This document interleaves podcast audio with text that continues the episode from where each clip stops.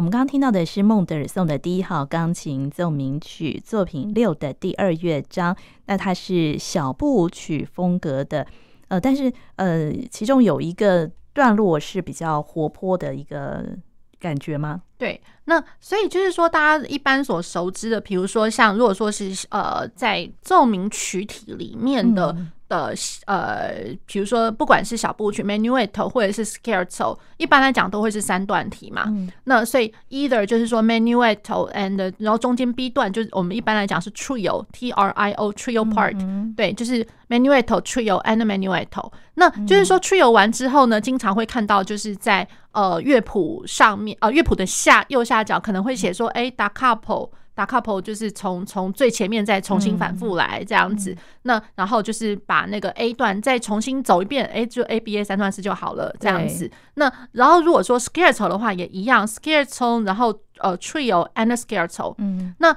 偶尔有的时候会看到就是说。呃，他不会写 da capo 在 trio 的后面，嗯、对，比如说像贝多芬已经他以前的那个作品里面，他有的时候我们会把它叫做他是 written out 的那个 da capo，嗯，也就是说他 da capo 他都不写了，我真的把 A 段重重重重新完完整整给你写写一次这样子，哦，对，这样子，嗯，那所以哦，就是说在目前 Mendelssohn 他的作品第一号，呃，就是。呃，奏鸣曲第一号的作品六这一首，它的第二乐章，它是 Menuetto，然后 Trio，然后再回来 Menuetto。嗯、好，那 Trio part 的时候，像我刚开始一直讲，就是说，呃，一般来讲，它的 Trio 可能会比较稍微舒缓一点。嗯、可是没想到呢，Mendelssohn 他的这个 Trio 中中间这一段呢，它是 più vivace。嗯，对，那这个是蛮特别的哦。那就是说，论那个调性上来讲，A 段是升 F 小调，我的 B 段 B 段是 D 大调，嗯，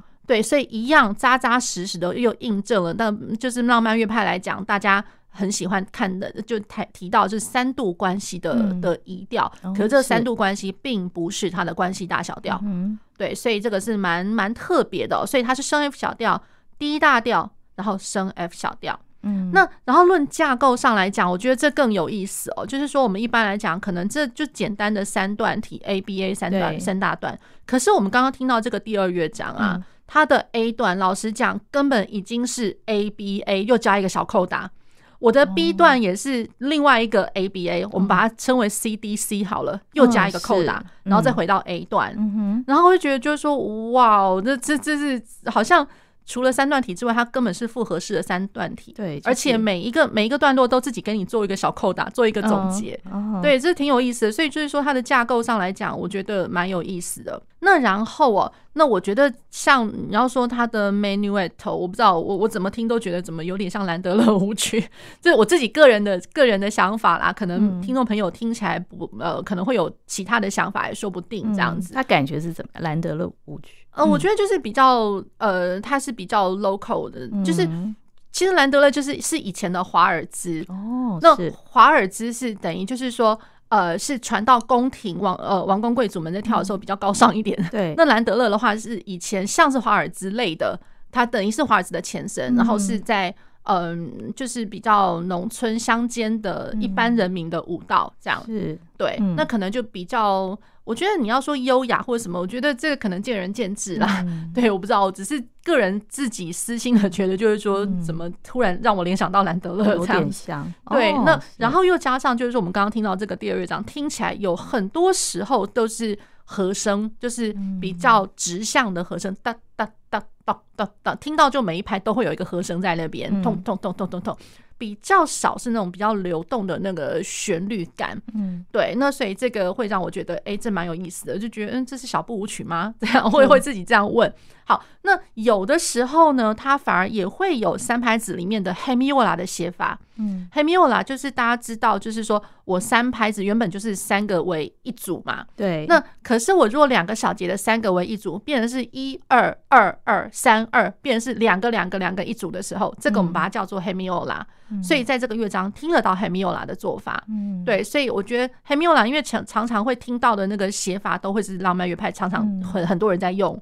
对，所以也会觉得就是说，哦，对，那真的还是蛮蛮开始有浪漫时期的一些气息气息在这样子。嗯，对。那然后它的呃句法，老实讲，它也算蛮长的。嗯，一般来讲，我们以以往来说，可能大概四个小节就差不多会为一个句子的单位。或就是一个小小前半句的这个单位这样来说啦。嗯，那可是呢，我觉得在目前的这个乐章听起来的话，它已经都扩张了，为八个小节为一个前句，然后可能后面八个小节会为后半句那种感觉。嗯、对，所以它整个句子的那个呃长度也都延展了，嗯、而且它是从一级走到三级，再走到五级。嗯，对，是这样子的一个和声的行进，所以这让我觉得。蛮有意思的，嗯，那然后呃，到就我觉得自己也有那么一点点觉得，好像他让我听听起来也有一点像舒伯特哎、欸，哦，真的吗？舒伯特的九六零的的的他的第三第二乐章，嗯，第三乐章，对，嗯、就是也是这种就是 menuetto 的这样子的一个写法，嗯，对，但所以会让我觉得哇，怎么？听一听都觉得这里像一点，那边像一点，好有意思哦。所以他可能那个时期都有接触到，对 贝多芬啊、舒伯特，这是大量的广为涉猎，可以可以这么感觉到。对，好，那接下来就是他的第三乐章。好，第三乐章，我觉得就是可以给大家听听看，这是让我觉得哇，真是就是我觉得比起贝多芬哦，我觉得更有甚者哎，真的是吗？太厉害了一点。你说他。哪个时期的作品？呃，比起如果说像我们刚开始在讲第一乐章，嗯、我们会一直比拟到他的 Opus 一零一嘛。那如果说十年前，因为一零一话是一八一六年，是十年前的事情，嗯、那等于说十年之后他做了这个东西。那他的第三乐章哦，它其实它是叫做 Adagio and senza tempo。嗯，好，那可是讲是讲这样，可是它真正里面的架构，我把它当然稍微念一下哦，嗯、它是 recitative。recitative，然后 recitative 这个叫做 Adagio e senza tempo，然后再来是 Andante，Andante 就真的有一个就是行板，它是比较稍微规律的一个乐段了。嗯，那再来再走到 Allegretto con espressione，就是比较抒情的，呃，比较具有感情的稍快板。然后再走到 recitative，嗯，然后再来再走到 Andante，然后再一次 Allegretto。然后最后等于就是说，我的第三乐章明明是慢板，可是我最后总结束的时候，它是在稍快板，而且是一直在跑动的十六分音符上面。对，我们可以先听听看，因为我觉得这个乐章实在是太特别了。好。刚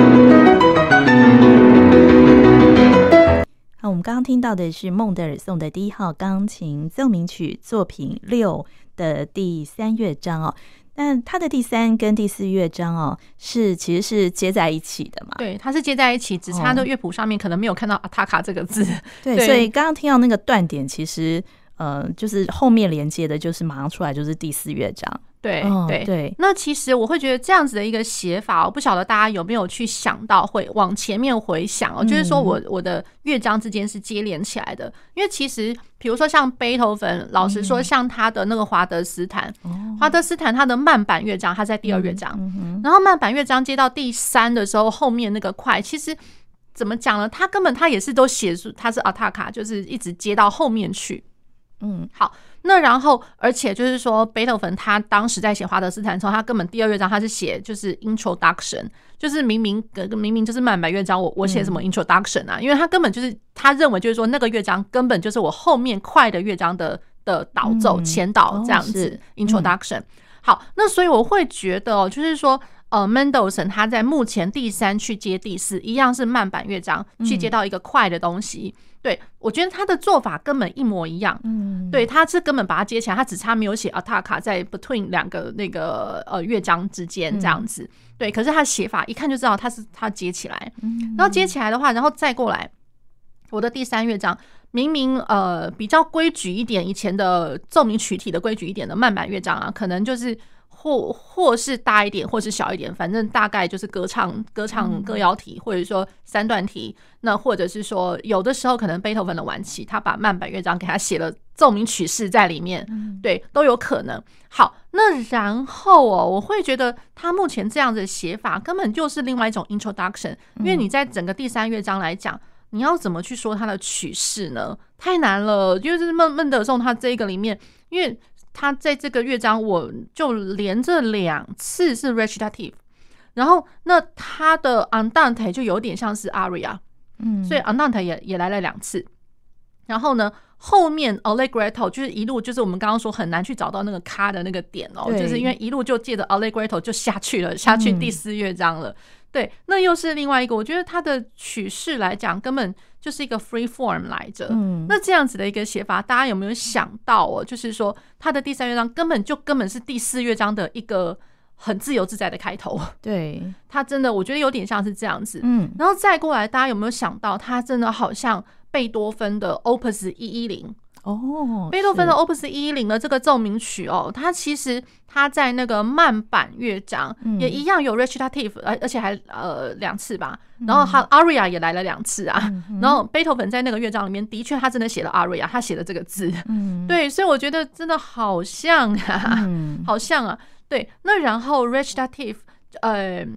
在在有的时候可能也会觉得，就是说，哇，这好像歌剧里面来着。我等于是我把歌剧里面的一些元素，recitative 跟 aria 的元素，把它写在这个乐章里面了。嗯，对。好，那然后再过来，它的 recitative，我说实在话，大家听的时候哦，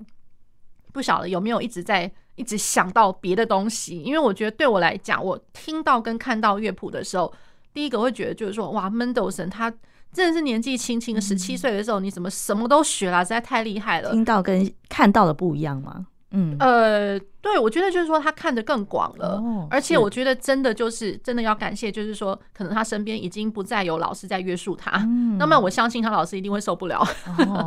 对对，那我觉得他在这个乐章里面，第一个 recitative，我看到的是他好像 C P E Bach 的 Fantasy，嗯，好像啊，然后要不他也很像那个 Bach Bach 的 Toccata，嗯，Toccata 也是有一些 recitative 的一些部分。对，所以我会觉得哇，Mendelssohn 真的太厉害了。你里面有贝多芬的影子，贝多芬晚期的影子哦，然后加上又还有前面包括巴洛克时期的这样子的一个写法，所以他的这个第三乐章慢板乐章哦，其实已经不再无聊了，它有好多无限的发展可能。嗯，对，我会觉得这个真的是非常了不起的。是，对，那然后再过来会看到哦，就是说他的那个呃。嗯，他每一次的 Allegretto con espressione，经常你会听到，哎，怎么好像是第一乐章的的 material？所以有没有想到这样子的一个一个写法？它根本就是，呃，我们会之前有讲过 cyclicism，cyclicism，就是我前面有的第一乐章有的，然后我后面可能第二乐章可能跑出来一点点，或者说第三、第四乐章都可以看得到。对，那这样子的一个用法，那岂不是根本也都是贝多芬 copy 贝多芬嘞？哦，因为贝多芬他的中晚期，尤其是晚期作品，常常会有 cyclicism 的这样子的一个做法。嗯，比如说像 Opus 一零一，一零一嗦哒滴哒滴哒当，然后我根本到最后一个乐章之前，之前的开头又来一次哒哒滴哒滴哒滴，会觉得说，哎，没有啊，我的 CD 没有往前转啊。对，可是他真的就回、嗯、回返到就是第一第一主题的那个素材，嗯、对，所以像在目前 Mendelssohn 的第三乐章，他一样有 cyclicism 的一个做法，嗯、这是让我觉得哇哦了不起，惊讶，对，他真的什么都有哦，而且他融合了各家的那个所长，在他的作品当中，对，对，所以第三乐章 慢板乐章。你已经不再无聊了哦，不再无聊，这是我会觉得这个这个第三乐章简直是这整首曲子的亮点。那接下来的第四乐章，好，第四乐章它是 Molto Allegro e vivace，也就是说我很有行动感的，非常的呃，